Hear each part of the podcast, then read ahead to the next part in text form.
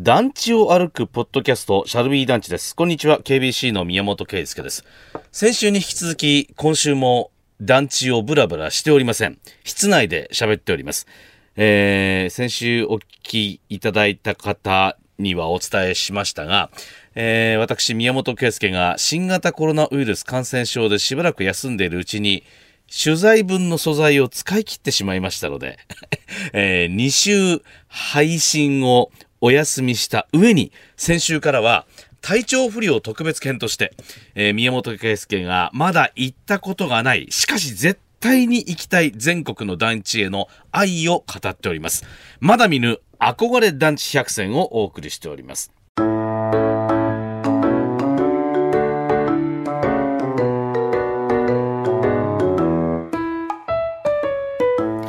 あのー、まあ、先週の配信分を聞いていただいた方にはですね、お分かりかと思いますけども、あの、室内で喋ってて、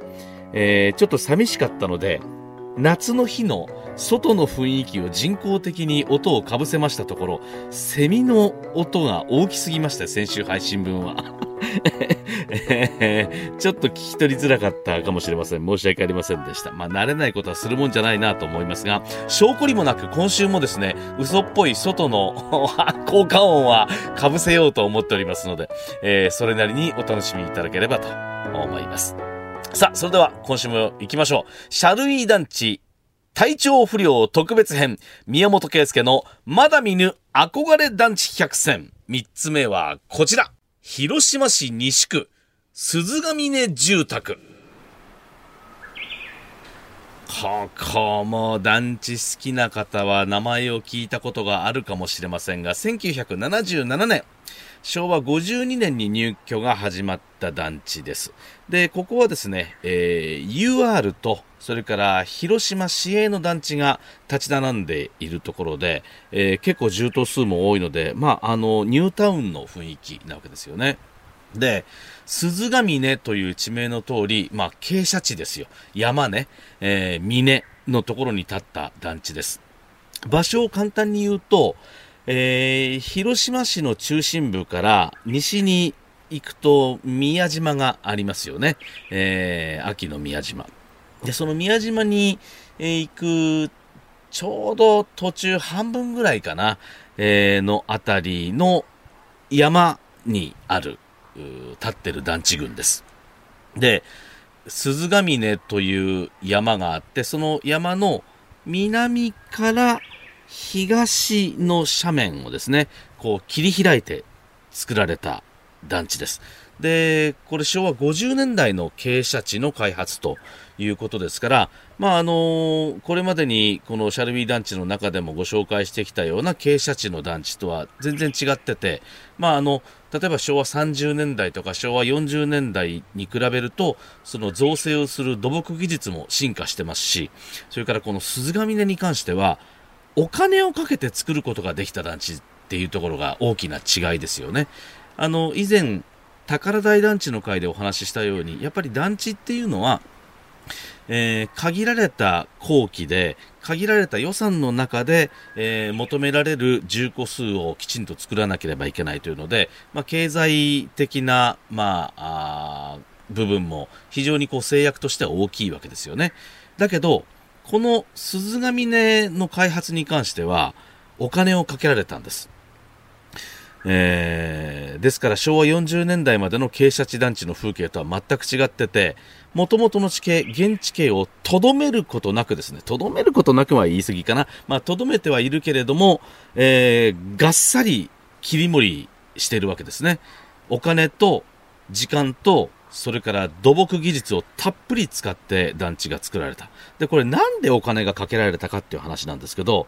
あの要はね、団地だけを作る事業じゃなかったからということだと思います。これあの、広島西部開発事業っていう大きな事業の一環で、鈴ヶ峰住宅の造成が行われたわけですけど、その団地を作るために、その、いわゆる傾斜地を削って、まあ、切って出た土砂をすぐ近くの海に埋め立てるわけですね。あの、海近いんですよ。なので、えー、その出た、えー、土でもって埋め立てをするっていうのも同時に行う開発事業だったわけです。で、その埋め立てたところは工業用地とか流通施設などを作る。まあ、大きな都市計画の一コマだったからこそできた傾斜地の団地なわけですよね。面積が54ヘクタールっていうんで、えー、どれくらいの大きさかなと思って54ヘクタールのところを全国で探してみたんですけど、えー、よくあるじゃないその、えー、っと、東京ドーム何個分とか。東京ドーム何個分って分かりにくいですよね。東京ドームのグラウンド何個分なのか、あの東京ドームのあの、建物が何個分なのかとかっていう、いつもあのアナウンサーとしては気になってるところなんですけど、54ヘクタールってどれくらいの大きさかっていうと、ユニバーサル・スタジオ・ジャパンが54ヘクタールなんですって。うん。だから54ヘクタールのユニバーサル・スタジオ・ジャパンと同じくらいの広い敷地にできた傾斜地の大団地。結果的にわかんないね。USJ に行ったことないから、でも広いんだろうな。USJ もね。えー、で、この団地に先ほど言ったように UR と広島市営の団地が立ち並んでいて、で、えー、広島市営の鈴ヶ峰東住宅、鈴ヶ峰西住宅、これが一番標高が高いところです。で、その少し下に下がったところに、えー、UR の鈴ヶ峰第2、第3、第6、第5っていう順番で、えー、団地が並んでます。なんで第1と第4がないのかはこれ言ってみて、あの、見るしかないんですけど、しかも、第2、第3、第6、第5の順番なんですよね。南から東に向かって。これもなんか多分理由があると思うんで、実際に行ってみたいと思いますが。で、第1と第4に関しては、そのさらに下に、えー、第一住宅、第四住宅という名前のものが建っているのを地図で確認できるので、これは建設主体がどこかわからないんですけど、これも行って確認しようというふうに思っています。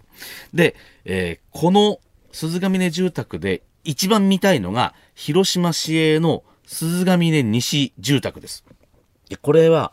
この鈴ヶ峰の中で一番の急な傾斜地なんですよ。ほとんど崖と言ってもいいような場所に建てられた重塔なんです。なので、この地形をそのまま使って、つまりその斜面に沿わせるように階段型の建物を建てているんですね。これセットバック型重塔っていうんですけど、えー、ですから、あの、遠くから見ると大きな斜面に大きな階段ができているような。で、その一つ一つが、まあ、10個になっているということで、あの、1階から例えば5階とか6階までこう階段で上がっていくという、そういう重塔なんですけど、これがね、全国にいくつかこのセットバック型重塔、階段型の重塔ありますけど、ここのはね、写真で見る限り、まあナンバーワンですね。見事、壮大、ダイナミック。これを見るために広島に行きたい。そしてお好み焼きを食べたいと いうふうに考えて実はあの広島って福岡から新幹線で1時間くらいのところなんで、まあ、行こうと思えばいつでも行けるんですけどであの私も今年のゴールデンウィークに広島行ったんですけどまあね、ここはね、ちょっと取ってるというかね、美味しいものを最後に取っとくみたいなところで、まだ行ってないんですよね。でも絶対行きたいと思ってます、この鈴ヶ峰住宅はね。えー、話が長くなってきたぞ。プロレス大好き若手芸人ザ・ローリングモンキーの武蔵がゲストの悩みにロックアップする15分。プロレス人生相談ローリングクレードル第2章。バトルライン福岡シリーズ。毎週水曜日夕方5時頃ゴング。ポッドキャスト聞いちゃうぞバカ野郎。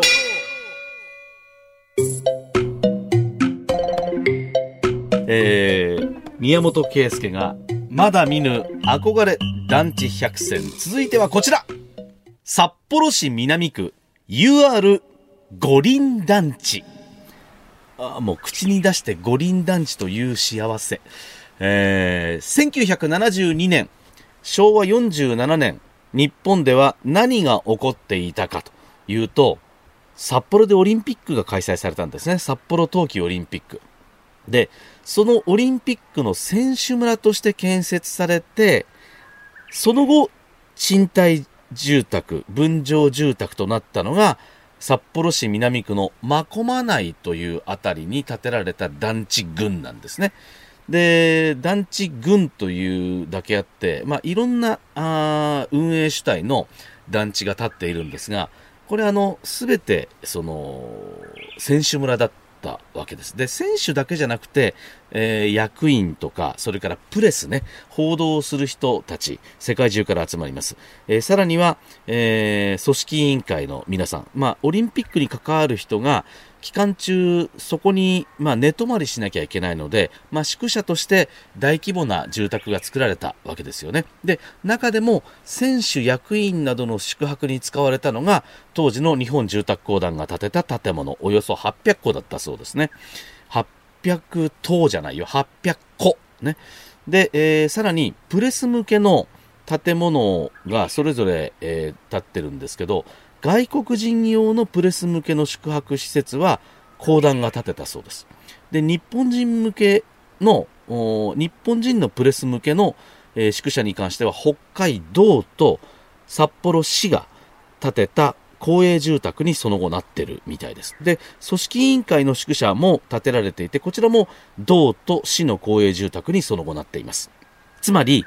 真駒内周辺の団地は何らかの形でオリンピックに関わった人が寝泊まりした宿舎だった建物なわけですね。もうなんかもうそれだけでワクワクしますけど、うち、そのうち、ね、公団の建てた住棟に関しては、団地の名前が五輪住宅。もう胸が熱くなりますね。ねえ。その他のね、あの、例えば公営住宅に関しては、まこまない住宅とかっていう名前なんですけど、UR だけ五輪って名前つけてるところが最高です。で、五輪団地の賃貸住宅の方は、男子の選手の宿舎として使われたそうでして、えー、5階建ての中層住棟になってます。ただこれもね、あの、写真で見る限り、明らかに僕らが知っている中層の銃刀とは形が違うんですよね。つまり、寒冷地、寒いところの団地だから。もう見た目が違うわけです。よくこの車類団地でも5階建て階段室型銃刀っていうのが登場してますけど、まあ、いわゆる板チョコみたいなコンクリート建築ですよね。で、これ、同じ階段室型銃刀でも北海道に立つと長方形のレンガみたいな、板チョコみたいな見た目じゃなくて、屋根が三角屋根になってるんですよ。傾斜のついた屋根になってる。さらに、窓に日差しがないんです。うん。例えばその、日差しが強いところに関してはちょっとこう日差しがついてたりするんですけど、こちらの団地は。窓に日差しがない。これなぜかというと、積雪による重みね、雪が積もると重たくなっちゃうんで、その重みから建物を守るためにそうなってるみたいですね。これがだから寒冷地用の団地の姿なわけですよ。それからね、屋根に煙突みたいな構造物がいっぱいニョキニョキニョキニョキって生えてるんですね、この五輪団地って。で、これは各10個の窓、窓が二重窓になってるんですよ、寒いから。そうすると、かなりその銃刀の中、まあ銃庫の中の密閉の度合いが高くなっちゃうんで、まあ銃庫内の換気ですよね。吸気と排気をするための設備として、煙突のような吸排気口が、その銃刀の上にニョキニョキっとついているらしいです。なので、この2つだけ取っても、まあ、こちらの私たちが見慣れた、まあ、温暖な地に住む私たちが知っている団地とは違うわけですけど、実際に行ってみるとおそらくですよ、いろんな寒冷地仕様というか、寒冷地だからこその秘密が、この札幌の五輪団地には隠れてるんだと思うんで、それをね、ぜひ感じたいなというふうに思いますね。あと、あの、多分不可能だろうとは思うんですけど、あの、こういうエピソードが残ってて、女子選手女子の選手の宿舎は、その後 UR 五輪団地の分譲棟になってるんですね。つまり、えー、分譲されて、それぞれのオーナーが各10個買ったわけです。で、1972年札幌冬季オリンピックで、フィギュアスケートで大人気だった選手がいて、これアメリカのジャネット・リンさんっていう方なんですけど、ジャネット・リン選手は当時も本当に可憐で可愛くて、ね、えー、すごく人気だったんですが、このジャネット・リン選手が泊まっていた部屋に、その後オリンピック終わった後に、あの、お部屋の中入った関係者が、落書きを見つけたんです。おそらくジャネット・リンさんが書いたんです。その落書き、ピースラブ、平和と愛。この落書き、まあ、その、関係者の方、まあ、当時の講談の方とか、組織委員会の方とか、この落書きを消すか消さないかで、相当揉めたんですって。だけど、相当人気だった選手の落書きなので、まあ、価値もある。だけど、この家は、住宅として売らなければならない。どうしようか。まあ、なんだろう。だから今風に言うと、バンクシーの落書きどうしようかみたいな議論ですよね それがあったらしいんですけど、その10個を買った方、購入した方がどうかその落書きはそのまま消さないでくださいという要望があって、結果そのまま引き渡されたんだそうです。ということは、どうでしょうね。今このピースラブというジャネット・リンさんの落書きは、まだあるのかしら？住んでらっしゃる方が大切にしているとしたら。まあ、できたら見たいですよね。まあでもね、もう実際に誰かが住んでるとこなんで、まあこの願いは叶わないかもしれませんが。あの、札幌オリンピックというとですね、僕はあのテーマソングの虹と雪のバラードっていうのが大好きなんですよね。とってもいい歌で。で、あの歌の中に、歌詞の中に街ができる美しい街がっていう一節がありますよね。歌い出しの部分ですけど、なんかね、あの美しい歌の歌詞のそのままのロマンみたいなものが、なんかこう五輪団地にはあると思うんですよ。ものすごく憧れるんですよね。なので、いつか、そんなに遠くない将来、えー、札幌に行って、この五輪団地を眺めながら、虹と雪のバラードを聴いてみたいなというふうに思っています。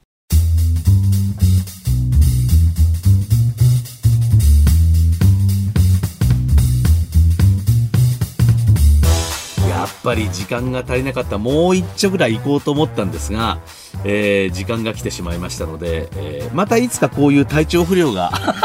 あればですね、えー、体調不良特別編として宮本圭介のまだ見る憧れ団地百選の続きをお送りしたいと思います。えー、いよいよですね、えー、来週配信分からはですね、えー、これまでと同じように団地ブラブラをお送りできると思うんですが、小笹団地に行った時にあの螺旋階段の銃刀をご紹介しましたね。であの時に僕とディレクターの有馬君がいやこの形の銃刀は全国でもここでしか見たことがないという話をしたところこのポッドキャストを聞いてくださっているとっても詳しい方があるよ。まだ残ってるよ他にも。